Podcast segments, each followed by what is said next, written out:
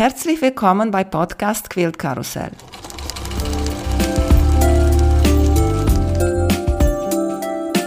Mein Name ist Emanuela Jeske. Ich möchte euch in die wunderschöne Welt von Quiltern und Patchwork entführen. Heute dabei bei Podcast Quilt Karussell Rob Stegemann. Hallo Rob, wie geht's dir? Hallo Emanuela, mir geht's gut. Danke dir. Freut mich sehr, dass du dabei bist. Ich muss erst mal erzählen, wie wir uns sozusagen kennengelernt haben. Ja, gerne. Nach dem letzten Interview mit Claudia haben wir noch ein bisschen gequatscht über ihre Singer Featherweight und dann habe ich sie gefragt, du, von wem hast du das? Sagte sie, na, von Rob aus Holland. Und habe ich gefragt, sag mal, spricht Rob Deutsch? Und sie sagte, ja, sehr gut. Sag ich, sagte sie, wieso? Sage ich, ja, vielleicht hat er Lust mitzumachen. Ja. Natürlich. Und da hat sie mir deine Telefonnummer gegeben und haben wir gequatscht. Und hier sind wir. Ja, alles gut. Ja, ja genau. Ja. Du bist auch hinter dem Quiltpalast. Erzählt uns ja, bitte, was Quiltpalast äh, ist und wie viel bist du da drin eigentlich? Ich soll mal anfangen mit zu sagen, dass ich eigentlich Vertreter eines Großhandels bin. Ein Großhandel in Patchworkstoffe. Äh, wir vertreiben Moda, Free Spirit und, und diese eigentlich Spitzenmarken. Und daneben hat meine Frau ein Patchwork-Geschäft. Und das Patchwork-Geschäft heißt Quilt Palace. Und Quilt Palace ist ein Ladengeschäft in Holland und hat auch Online-Zugang. Vor ein paar Jahren, ich glaube so vor drei Jahren, haben wir ein, also hat meine Frau eigentlich ein kleines Gewerbe übernommen hier in Holland, wo die Singer Featherweights verkauft wurden. Also die Dame, die das hatte, die restaurierte die, die renovierte die Maschinen und die verkaufte die wieder und hatte eigentlich nicht genug Zeit mehr dafür. Und da haben wir gesagt, okay, das war eine Freundin meiner Frau und habe gesagt, okay, wenn du mal aufhören möchtest, ganz damit, dann sag uns Bescheid, dann möchten wir das übernehmen von dir. Und eigentlich zwei Wochen später hatten wir das übernommen. Das bedeutete, dass wir ich glaube, 40 Singer Featherweights in, der Garage hatten, die renoviert werden sollten und sind sofort damit angefangen. Ja, eigentlich, es geht los wie, wie Ehre jetzt. Eigentlich neben meinem normalen Job ist es eigentlich schon ein bisschen viel, das alles zu renovieren und einzukaufen und ja, aber macht unheimlich viel Spaß. In Quilt Palace bin ich auch Nähmaschinenreparateur, also ich habe die Papiere vor Banina-Maschinen, um die zu warten und die Janome-Maschinen warte ich und auch die Longer-Maschinen von Handyquilter, die, die warte ich. Dann ist es ein kleiner Schritt zu den äh, Singer Featherweights, weil die sind natürlich ziemlich einfach und ja, macht unheimlich viel Spaß, das zu machen. Das wollte ich sagen. Bei Singer Featherweight hast du nur mechanisch Trainern eigentlich, oder? Naja, mechanisch und elektrisch natürlich. Na weil, gut, der Motor, äh, aber das war's. Ja, der Motor, aber das Problem mit den Singer Featherweights ist oft, dass es da Kondensatoren drin gibt, die nicht mehr gut sind, die müssen raus. Und auch die Bekabelung, die ist ganz alt.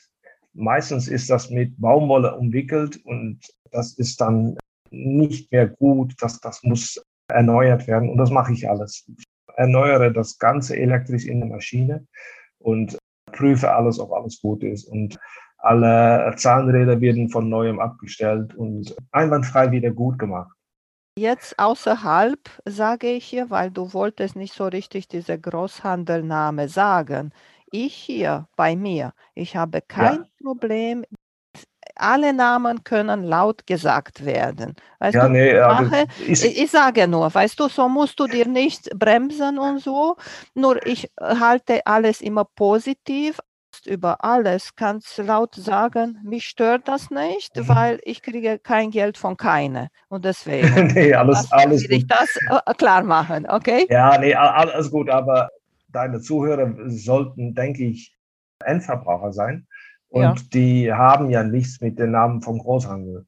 Doch, doch, äh, ich habe Besitzer von Lädern, die hören. Und wenn das Rheintext ist, ist das Rheintext? Ja, ja. Alle kennen Rheintext. Wie hast du Deutsch gelernt?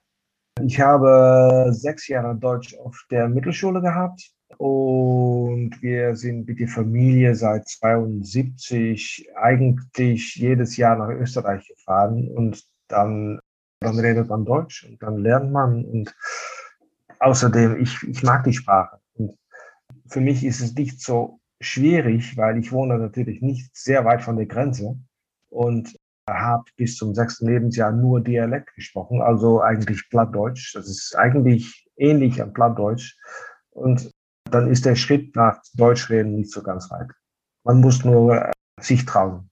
Ich kenne das auch, muss man sprechen, weil eine Sprache zu lernen, musst du sprechen, egal wie schlecht ja. das ist. Ich möchte dich gerne fragen, was bist du gelernt eigentlich? Bist Mechaniker, Elektriker? Was bist du? Möchtest du wirklich wissen? Ja. Also ich, ich kann kurz meine Karriere mal sagen. Ich bin in 1987 abstudiert an der Musikhochschule in Amsterdam. Ich habe mir gedacht, sag mich nicht, dass du Künstler bist. Natürlich. also abstudiert als Musiker, als Klarinettist. War ein tolles Studium, aber in 1987 war Ende einer Krise. Und wo ist kein Geld am Ende einer Krise? Das ist bei Kultur. Also gab es im Musikbereich für mich keine Arbeit. Äh, ich habe es versucht, aber hat nicht geklappt. Und da bin ich zufällig im Versicherungsbereich bin ich tätig geworden, weil eine Cousine von mir hat gesagt, der, der arbeitet im Versicherungsbereich und der hat gesagt, okay, geh mal einen Tag mit mir mit und vielleicht ist was für dich. Und er arbeitet im Außendienst und na habe ich gedacht, na ja, warum mache ich das nicht ein Jahr? Ich könnte das machen. Das Fach wurde gelernt und reden konnte ich ja. Ich habe was von Wirtschaft verstanden und habe drei Briefe geschrieben und ich war innerhalb von einem Monat war ich angenommen bei einer großen Versicherungsgesellschaft. Da dachte ich, ach, das mache ich ein Jahr und dann habe ich meine eigene Schüler für Klarinette und dann ist alles okay. Musste aber Geld verdienen damals, weil ich war schon verheiratet, hatte schon ein Kind. Habe das gemacht ein Jahr und hat mir unheimlich gut gefallen, weil ich mag es voll gerne, mit Leuten zu tun zu haben im Außendienst. Es war Business to Business ich habe meine Kunden besucht und eigentlich war es für mich okay, das weiterzumachen. Und das habe ich 22 Jahre gemacht, bis 2010. Dann wurde ich wegen der Krise, wegen Umstrukturierung, wurde ich entlassen. Und dann bin ich Headhunter geworden. Recruiter heißt das für eine Arbeitsleihfirma, aber nicht im Dienst, nur selbstständig. Und das war eigentlich ganz gut für ein paar Jahre. Dann meine Frau war da ein bisschen ängstlich es gab ja zwei wechselnde Einkommen und die hatte dann den Laden und ich dann mein Gewerbe und naja, da kam ein E-Mail von Rhintex kam vorbei, wo geschrieben wurde, dass die Vertreterin in Rente ging, mit die Frage, weiß einer jemand, der äh, das übernehmen könnte? Und da habe ich den Direktor von Rhintex ein E-Mail geschrieben. Ich habe geschrieben, warten, wir müssen mal reden. Und naja, das haben wir gemacht und da wurde ich angenommen bei Rheintex und mache das jetzt seit 2015. Ja, eigentlich voll gerne. Okay, das verstehe ich, weil du von Versicherung und so ist okay bei Rheintext. Aber wie bist du gekommen mit der Nähmaschine in Verbindung? Ne? Weil da musst du technisch ein bisschen sozusagen begabt zu sein. Und als Ja. Musiker sind da meistens, am meistens die Männer, die so technisch sind, gehen auch in die Richtung und machen nicht Musik. Ja, das ist äh, eigentlich, das war meine Erziehung. Mein Vater hatte ein, war Installationsbetrieb, der war auch Schmied und eigentlich Technik ist mir von Kind ab beigebracht. Ich glaube, ich war der einzige Musiker auf der Musikhochschule, die sein eigenes Instrument erwartete. Technik hat mir auch immer Spaß gemacht. Also als meine Frau angefangen hat, auch Nähmaschinen zu verkaufen im Patchwork-Geschäft, dann habe ich gesagt, okay, dann mache ich die Wartung. Das macht Spaß.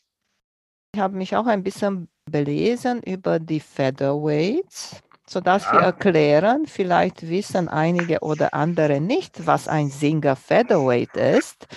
Ich habe gelesen, dass die würden zwischen 1933 und 1968 produziert. Die haben Aluminium statt Eisen Mhm. genommen, sodass die nicht so schwer sind. Und deswegen würden die Halbgewicht und die wiegen nur um die 5 Kilos. Ja, also mit Ne? Koffer dazu sind die so neun Kilo ungefähr, ja. Okay, und ungefähr würden 3,5 Millionen Featherweight produziert. Und Ja, in das sind- 1951 wurde sogar eine spezielle Edition zu der 100 Jahre Singer produziert. Stimmt, genau, du hast dich gut eingelesen. Ja, die haben angefangen Mitte Jahre 30, das stimmt, mit der Singer Featherweight als Reisenähmaschine.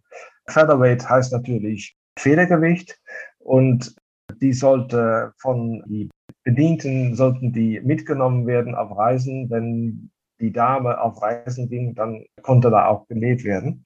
Die waren sofort elektrisch und das wundert viele Leute weil die sagen, ja, nee, das ist nicht original, das Motor, aber die waren von Anfang an waren die elektrisch und am Anfang sind die produziert mit einer Art arabische Kopfplatte. Das heißt, die ist ganz schönes Muster ist da auf die Kopfplatte. Zufällig Claudia Itzwert hat so eine mit schöner Kopfplatte.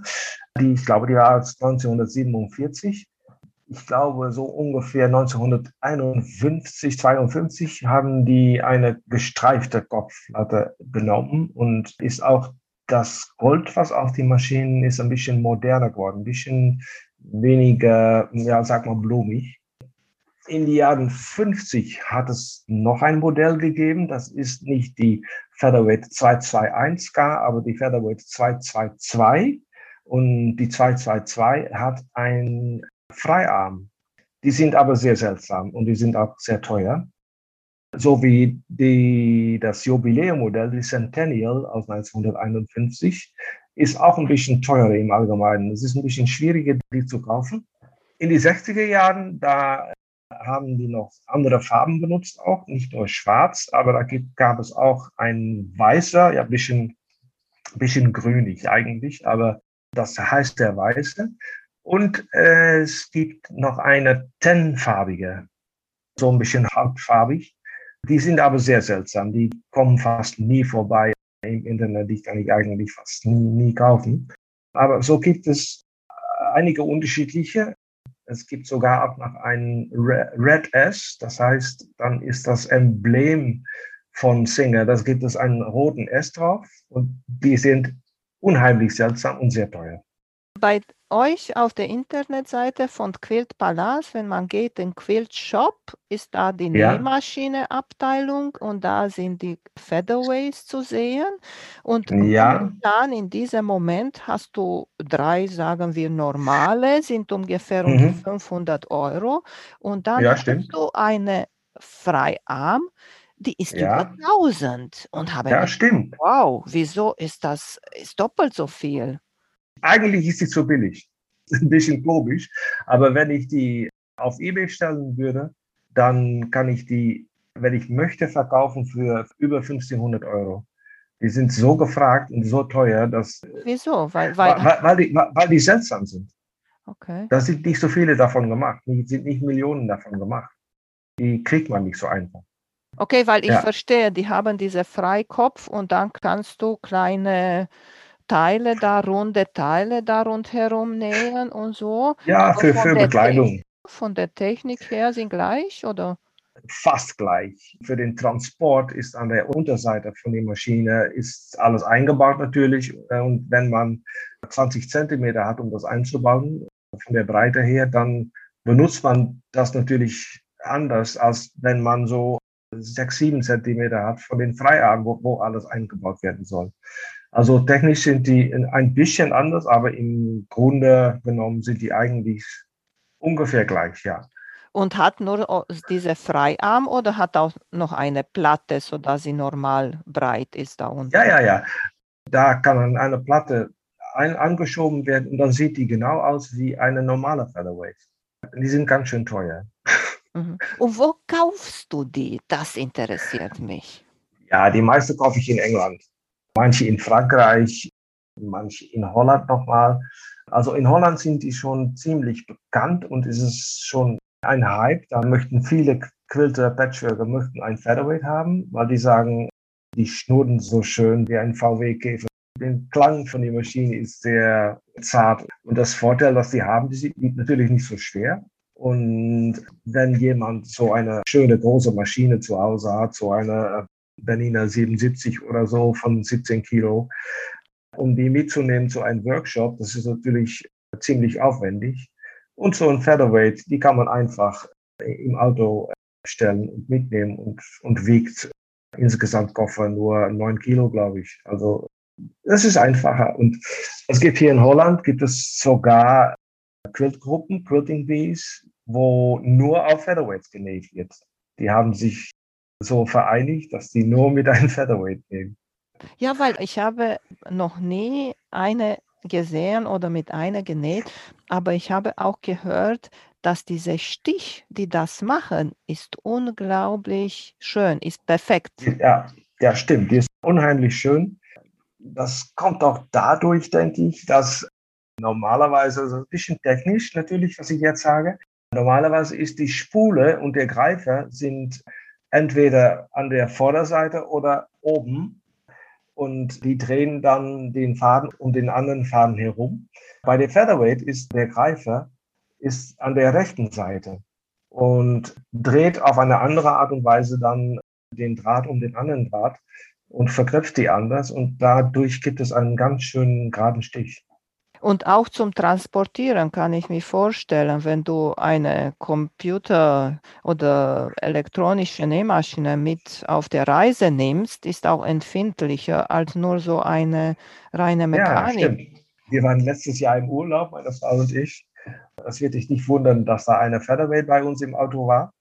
Wir haben einen Wohnwagen und für meinen Sohn haben wir ein Zelt aufgestellt, aber da war einiges abgerissen und da hat meine Frau die Nähmaschine genommen und auf dem Campingplatz hat sie das wieder dran genäht. Ja, siehst du. Hast du für uns eine lustige Geschichte oder ungewöhnliche Ort, wo du warst, um eine Featherweight abzuholen? Eigentlich hole ich die nie ab, aber lasse ich die mich zuschicken. Das geht eigentlich alles mit Post. Glaub, oder dass du da hast die irgendwo komisch oder ungewöhnlich hingebracht? Naja, was ich eigentlich ganz komisch fand, ist, dass ich vor ein paar Wochen, ein paar Monate eigentlich schon, bei Claudia Itzwert war. Und Claudia ist natürlich eine Kundin von Rhintex. Und da habe ich mit Claudia geredet über den Featherweight, eigentlich rein zufällig. Und ich hatte da für eine andere Kundin von mir, hatte ich einen Featherweight, die hatte zu mir gesagt, okay, du hast Featherweights, dann bring mal einer mit für mich und die kaufe ich von dir. Und die hatte ich äh, eins im Auto gestellt und die habe ich auch Claudia gezeigt. Und ich weiß nicht, was das ist. Das ist ein, ein Virus oder so. Aber Claudia, die hat sich die Maschine angesehen und oh ja, die ist eigentlich ganz hübsch, ja. Und dann bin ich weitergefahren zu meinem zweiten Termin in Norddeutschland und da habe ich die Kundin die Maschine gegeben und dann, als ich da wegfuhr, äh, sogar haben mich ein WhatsApp von Claudia und die hat mich gefragt, eine blöde Frage, aber hast du die Maschine noch? Ich möchte die kaufen. also die hat sich sofort verliebt in die Maschine und das ist auch, wenn man die sieht, dann sind die so niedlich. Mhm. Ja, weil ich, die sehen auch so klein aus, so ein bisschen wie Spielzeug, oder? Ja, es ist, ja, die, die sind natürlich auch nicht groß. Ja, wie gesagt, sehr, sehr niedlich. Ich habe jetzt wieder meine Finger ein bisschen schmutzig, weil ich war gerade dran, wieder eine Maschine äh, auseinanderzunehmen. Das macht wirklich Spaß. Wie gesagt, die sind, sind klein und niedlich und als Deko können die ganz gut auf dem Tisch stehen natürlich. Was ist am meisten, was du machen musst mit den Featherweight? Das Wichtigste, was ich machen muss, ist das Elektrische wieder vertraut machen, dass es da keinen Kurzschluss gibt und dass es 100% gut ist. Ich nehme die größtenteils auseinander immer. Den Reifer mache ich ganz auseinander, alle, alle Drähte, die sich da gehauft haben und alles, das geht weg und mache alles ganz schön sauber. Die Maschinen sind natürlich alt und es wurde früher viel geraucht in, in Häusern. Und wenn man die sauber macht, das, die sind so unheimlich schmutzig im, im Allgemeinen. Wenn das alles fertig ist und ich habe die Zahnräder und alles habe ich wieder alles gut abgestellt und ich habe die Greifer wieder äh, gut abgestellt, dann werden die geputzt und die werden mit einem spezielles Putzmittel geputzt, dass sie fast neu aussehen. In meiner Ansicht, dass die elektrische Drahte äh, erneuern, das ist ganz wichtig für mich. Und, und das Putzen ist natürlich für die Kunden sehr wichtig. Ja, und ich habe gehört, dass viele haben ganz viele alte Öl noch drin und der muss auch. Ja, ja, raus. stimmt. Die, der, der, der alte Öl, das, das muss, muss man entfernen und das alte Fett, äh, auch im, das ist im Motor, den nehme ich auch ganz auseinander. Da ist ganz schön viel altes Fett drin und das geht ganz raus und das ist alles erneuert, sodass es alles wieder frisch äh, läuft und, und gut läuft. Und ist schwer, äh, Teile Ersatzteile zu bekommen oder nimmst du von einigen Maschinen, die du nicht mehr reparieren kannst und behältst die für die anderen? Ja, stimmt. Das ist die einzige Art, dass man das machen kann. Ersatzteile gibt es bloß nicht mehr, die werden nicht mehr gemacht. Und man muss manchmal eine Maschine opfern und dann nehme ich eine, der richtig schlecht ist, wo den Lack sehr schlecht ist und so. Und die opfere ich dann und äh, da nehme ich mir die Ersatzteile raus. Und ja, manchmal hat man Glück, dann kann man im, im Internet einiges kaufen, Teile, die, die oft kaputt gehen, aber ja, da muss man richtig Glück haben. Nähst du auch? Nein. Nein, ich, ich nähe nicht. Nee. Aber wenn du die testest, dann musst du nähen, oder nicht? Natürlich, na, natürlich teste ich die. Um die Spannung abzustellen, muss ich natürlich nähen, aber ich habe noch nie ein Quilt genäht oder eine Bekleidung genäht oder was auch immer. Nee, das, äh, das mache ich nicht. Das, äh, das macht meine Frau und äh, die hat unheimlich viel Spaß dran und ich mache das Technische. Mhm. Ich habe auch noch mal von einer Bekannte gehört, das sind total unkompliziert. Sie hat gesagt, sie benutzt jede Garn, was sie da zu Hause hat und das funktioniert alles ohne Probleme und sehr einfach und ist nicht so wie bei einer modernen, wo manchmal viel umstrukturieren muss. Nee, das, das stimmt. Das ist, das eigentlich ist es ganz einfach.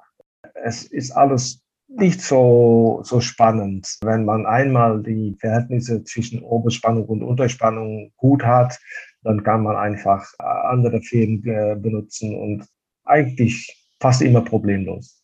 In Amerika ist auch ganz in Mode, die bunt zu kaufen. Die werden umlackiert in verrückteste Farbe, auch gepunktet oder gestreift oder so habe ich die gesehen. Machst du das auch? Ja, ich habe eine, habe ich grün gesprüht. Ich glaube, die ist jetzt schon sogar im Online-Shop. Bin ich mir aber nicht sicher. Nee. Es, es steht nicht drin. Ja, ich muss ehrlich sagen, wir sind ein bisschen dahinter mit, mit dem Online-Shop. Ich habe auch eine industriell grüne, sag mal. Und wenn einer sagt, ich möchte ein, eine rote ich möchte eine graue oder was immer, ich kann das machen. Es gibt natürlich immer Maschinen, wo der Lack nicht mehr so gut ist und die entlacke ich dann ganz. Das geht ja in ein Bad und da geht den Lack äh, alles ab und dann wird alles wieder von neuem gesprüht mit Autolack. Auch alle äh, Goldornamente kommen wieder rauf. Das kann ich alles noch kaufen und das kann ich alles wieder draufkriegen. Also dann sehen die aus wie neu.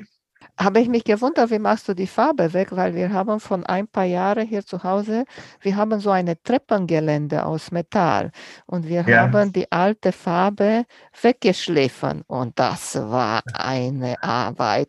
Ob du das auch so machst, kann ich mich nicht vorstellen. Nee, es gibt Chemikalien, womit man den Lack entfernen kann.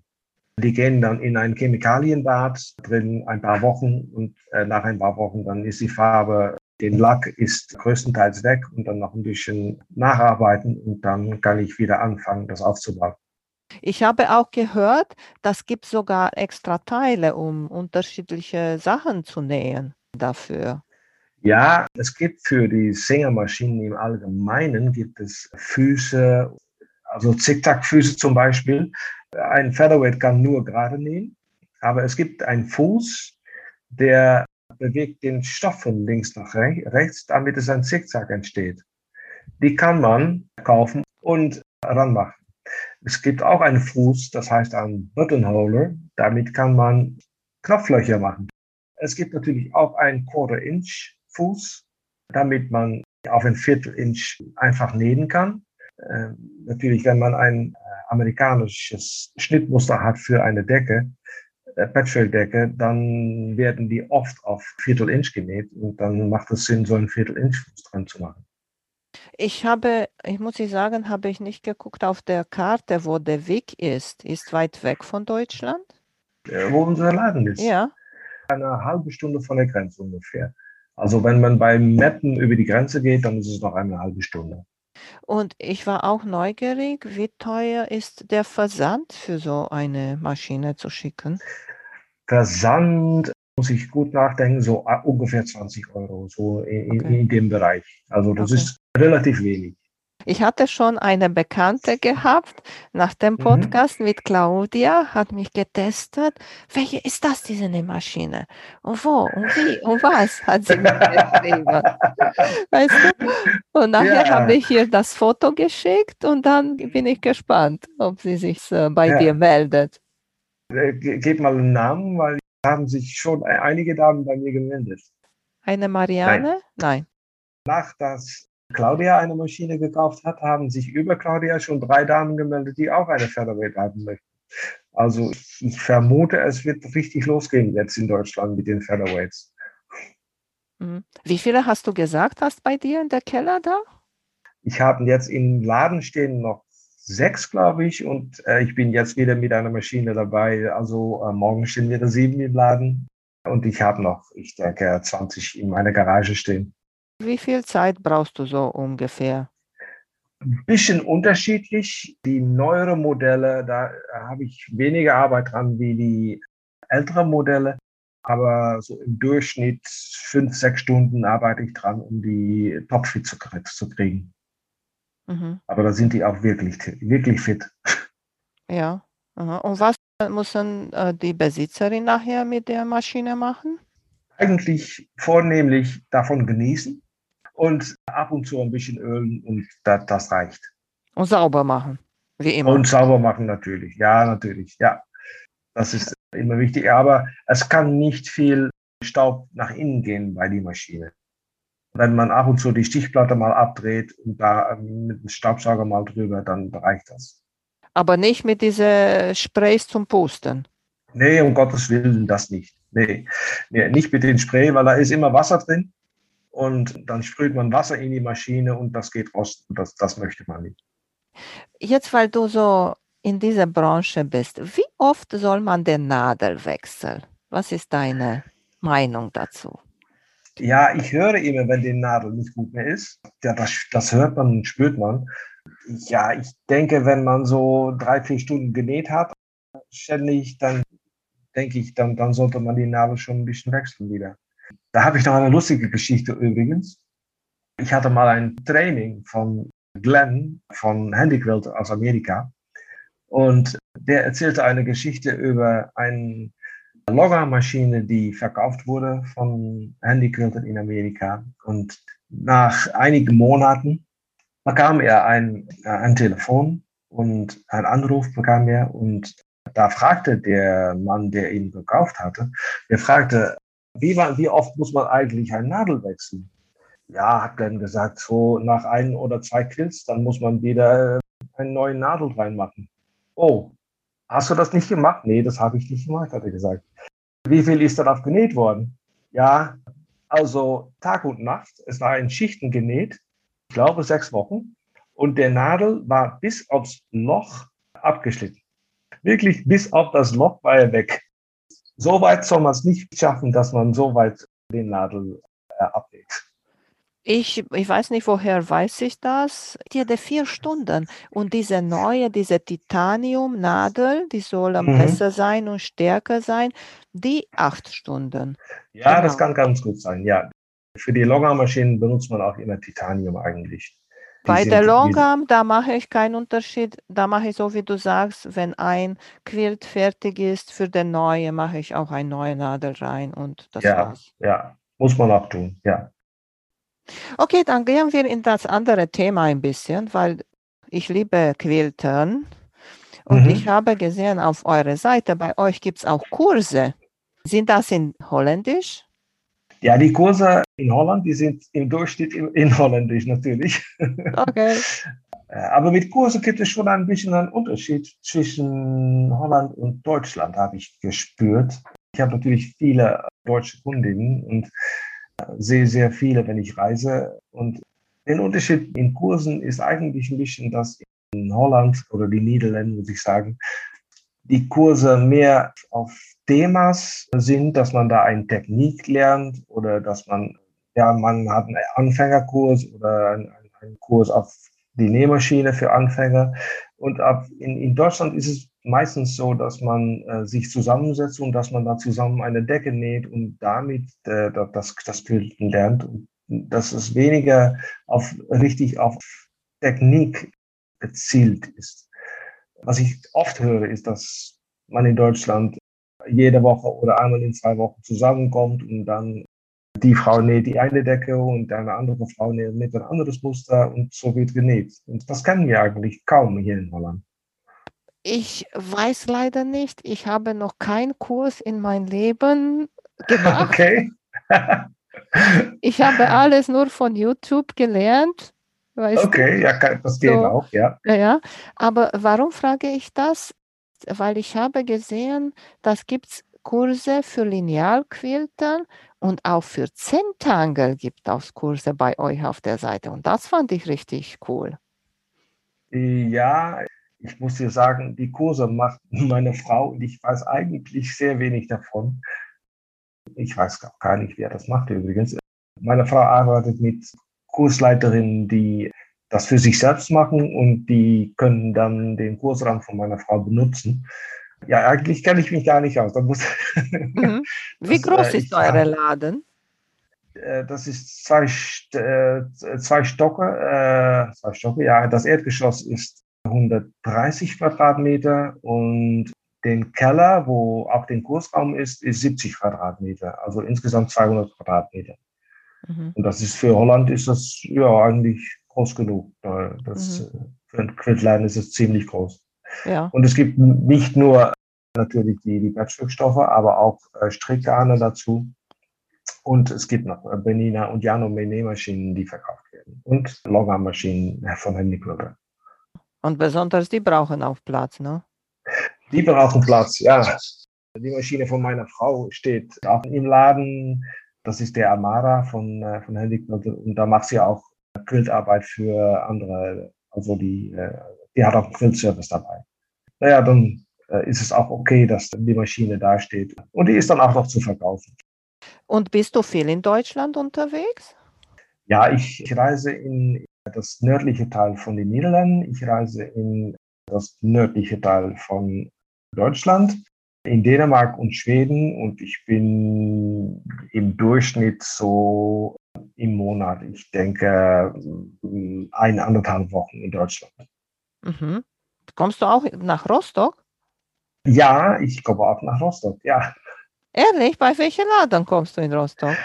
Ich habe ein paar Läden da, aber ich war noch nicht da, weil Rheintex hat umstrukturiert Anfang 2020 und es gab eine Vertreterin im Osten und die ist jetzt nicht mehr da und seitdem habe ich äh, das Gebiet dazu bekommen, aber ich war noch nie da wegen Corona, Aha, äh, okay. weil ich eigentlich schlecht, fahr schlecht fahren konnte mit Corona. Aber werde, äh, ich schätze, in Oktober werde ich in, in Rostock-Region vorbeikommen. Da müssen wir uns unbedingt treffen, wenn du kommst. Ja, das können wir machen. Ja. Und dann bringst du eine Single mit. ja, das ist gut. Wenigstens zum Zeigen. Ich bin mir sicher, du kriegst die verkauft irgendwie irgendwann. ja, das kann ich machen. Das mache ich. Ich wollte auch eine haben, aber letztens habe ich mir eine Veritas gekauft, auch zum Reisen, von Okay. unserem Nähmaschine-Laden hier in Rostock. Ja. Er kauft auch alte Veritas Mhm. Ja. oder nimmt die zum Tausch oder kriegt er die, weiß er nicht woher, und macht er Mhm. die wieder fit und dann verkauft er die. Weißt ja, du? natürlich. Ja, und dann habe ich gesagt, ich kaufe mir eine und dann ich habe die so für unterwegs. Ja, ja ich habe auch äh, mir eigentlich ein bisschen ein Hobby dazu genommen. Äh, ich habe letztlich zwei Elna Grasshoppers gekauft. Kennst du die? Die grüne? Die grüne, ja, die finde ich unheimlich schön. und die werde ich auch mal auseinandernehmen und restaurieren und mal wieder ganz fit machen. Deswegen hast du die Singer in grün gemalt? Nee, das, ist, das, war, das war Zufall. Meine Frau hat gesagt, nimm die Farbe. und ja, wie ein guter Mann höre ich immer auf meine Frau. Ja, das ist klar. Das muss man machen. Warum habe ich dich gefragt, ob du oft in Deutschland bist? Hast du noch mal andere Unterschiede gesehen zwischen wie ist Patchwork nähen und Quiltern in Deutschland und wie ist das in Holland? Wie ist eigentlich im Holland? Machen viele Patchwork oder nähen mehr Frauen Klamotten da? Also Klamotten nähen im Moment machen die, glaube ich, nicht viel mehr. Ich denke durch Corona, dass es wieder mehr geworden ist. Aber Patchwork ist ziemlich verbreitet in, in Holland und es gibt relativ viel Patchwork-Geschäfte in Holland. Das große Unterschied ist eigentlich den Stil. Also holländische, ich muss sagen niederländische Läden haben oft den richtig klassischen Patchwork-Stoff. Es gibt ganz viele Läden mit, mit die ganz richtig klassischen Patchwork-Stoff, die Bürgerkriegstoffe aus Amerika, also aus, aus dem Alter und die, die Reproduktionsstoffe davon, wo es in Deutschland viel mehr farbenfrohe Stoffe gibt. Zum Beispiel Türkis verkaufe ich immer in Norddeutschland. Das ist eine Farbe, die geht immer. Die moderne Muster so von äh, Brigitte Heitland, die sind sehr gefragt in äh, Norddeutschland. Sie wohnt natürlich in Bielefeld. Sie hat äh, die Marke Sin Chic unter, unter Moda. Da unterscheidet Deutschland sich eigentlich sehr gut von Holland, dass es ja moderner ist. Mhm. Eigentlich wundert mich, weil ich weiß es nicht, wieso habe ich gedacht, dass die Holländer sind mehr moderner und mehr offen oder so. weißt du? ich, denke, ich, ich denke, wir hatten das schon. es gibt immer Wellen dann ist es wieder ein bisschen klassisch und dann ist es wieder moderner. Ja, das, das, das, das sind immer die Wellen. Aber die alte amerikanische Muster, die gibt es in, in Deutschland fast nicht zu kaufen in die Läden. Mhm. Und in Dänemark kann ich mich auch vorstellen, dass so ganz viel Patchwork genäht ist, oder? Und da auch so äh, maritime und so Sachen, oder? Ja, na, was, äh, du sagst maritim. Maritim verkaufe ich am besten in Norddeutschland, also oberhalb von Hamburg. Und in Dänemark gibt es ja auch Maritim, aber da gibt es eigentlich zwei Strömungen. Es gibt Geschäfte, die ganz modern sind, also die ganz bunten Sachen von Tula Pink und Gay Facet und so weiter. Und es gibt Geschäfte, die ganz klassisch sind, also die Muster von French General und Three Sisters von Moda und Kansas Trouble. Ja, eigentlich gibt es da die, die zwei Strömungen. Und es gibt ein Geschäft, die haben beide. Ja, weil du jetzt bestimmt weißt, was kommt nächstes Jahr oder in der Zukunft. Ja. Kannst du uns ein bisschen erzählen, welche Richtung geht? Kommen wieder die Eulen oder welche Farbe? Orange oder keine Ahnung, sowas? Mm, ja, nee, der, äh, in Farben denken wir eigentlich nicht. Was denke ich, ein bisschen immer mehr verkauft wird, das sind die, die ganz schlichte Muster. So, vor allem in Deutschland. Ich höre manchmal meine Kunden sagen, ja, die, die Mütter von heute, die möchten eine Decke nehmen für ihr Kind und es darf alle Farben haben, solange es grau ist. Das ist dann ein bisschen ein Trend in, in, in Deutschland, weil die, die jungen Mütter, das soll alles ein bisschen grau sein.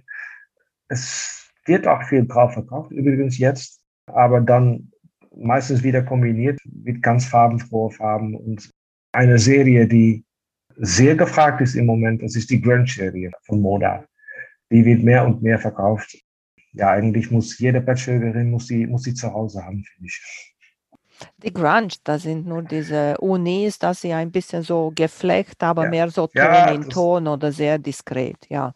Ja, das ja. sind die mhm. falschen Unis die werden echt unheimlich viel verkauft und unheimlich viel benutzt durch den Patchwork Down. Und was finde ich auch ganz viel in äh, letzter Zeit ist so die äh, mit Glitzer, Metallic-Punkte oder so Sachen, oder? Ja, ja, die gibt es jetzt mehr und mehr, das stimmt. Obwohl noch immer am meisten in die Weihnachtskollektionen natürlich. Da gibt es immer die Glitzer in Gold oder in Silber. Jetzt in Deutschland mehr und mehr auch Glitzer, die man so mal benutzt in, in, in Decken. Ja, das stimmt, hast du recht. Mhm. Und was ist, wie heißen diese Stoffe? Jetzt, ich überlege, die ganze Zeit kommen mir die Namen nicht. Die so ist ein Farbverlauf. Ja, von hell nach dunkel meinst du. Ombre. Ja, genau, die Ombre-Stoffe. Ja. Mhm. ja. ja, die gibt es auch mit Punkten und mit Goldpunkten gibt es die mittlerweile ja. auch, ja. Ja, ja die ja. sind wunderschön. Mhm.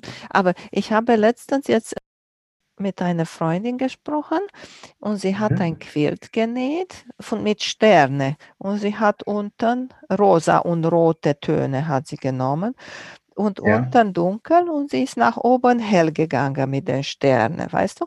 Mhm. Und dann ja. sie hat gesagt, sie wollte auch und sie hat auch gemacht, das Binding auch so gemacht, unten dunkel mhm. und hell nach oben. Dann habe ich ja. gedacht, da musst du aber viel Stoff kaufen, denn wenn du das Binding so machst. Ah, ah das geht von dunkel nach hell. Ja, auf aber 1. auf 1,10, ja.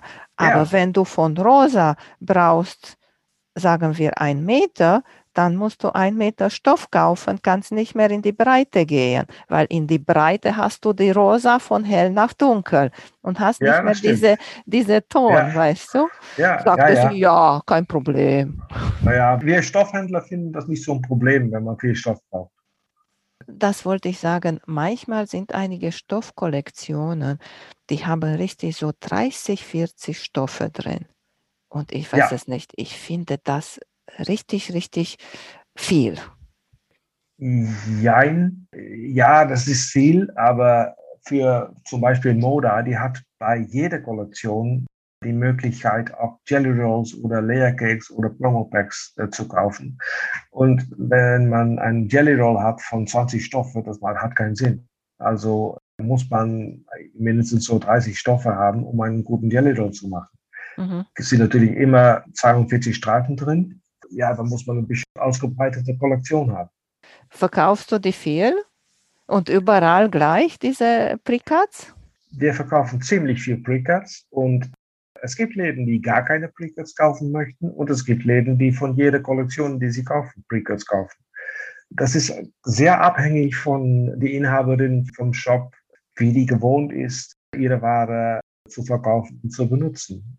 Aber ja, es werden, werden ganz, ganz viele Precuts verkauft und sind auch ganz einfach zum Verarbeiten im Allgemeinen. Ja. Natürlich auf die, auf die Moda-Seite gibt es jede Menge Muster für Jelly Rolls und Layer Cakes und Jump Eggs, die man so frei runterladen kann und dass man dann ziemlich einfach eine ganz schöne Decke machen kann. Hast du noch mal etwas, das du uns unbedingt erzählen möchtest? Ja, ich, ich würde sagen, wenn man nicht so weit von der Grenze wohnt, schau mal rüber. In Holland gibt es jede Menge schöne Stoffgeschäfte, wo man einfach mal reingucken kann und dass man auch mal was anderes sieht wie die Läden in Deutschland. Ich, äh, ich spüre das zum Beispiel. Ich war einige Male mit meiner Frau auf Messe in Karlsruhe, auf Nadelwelt.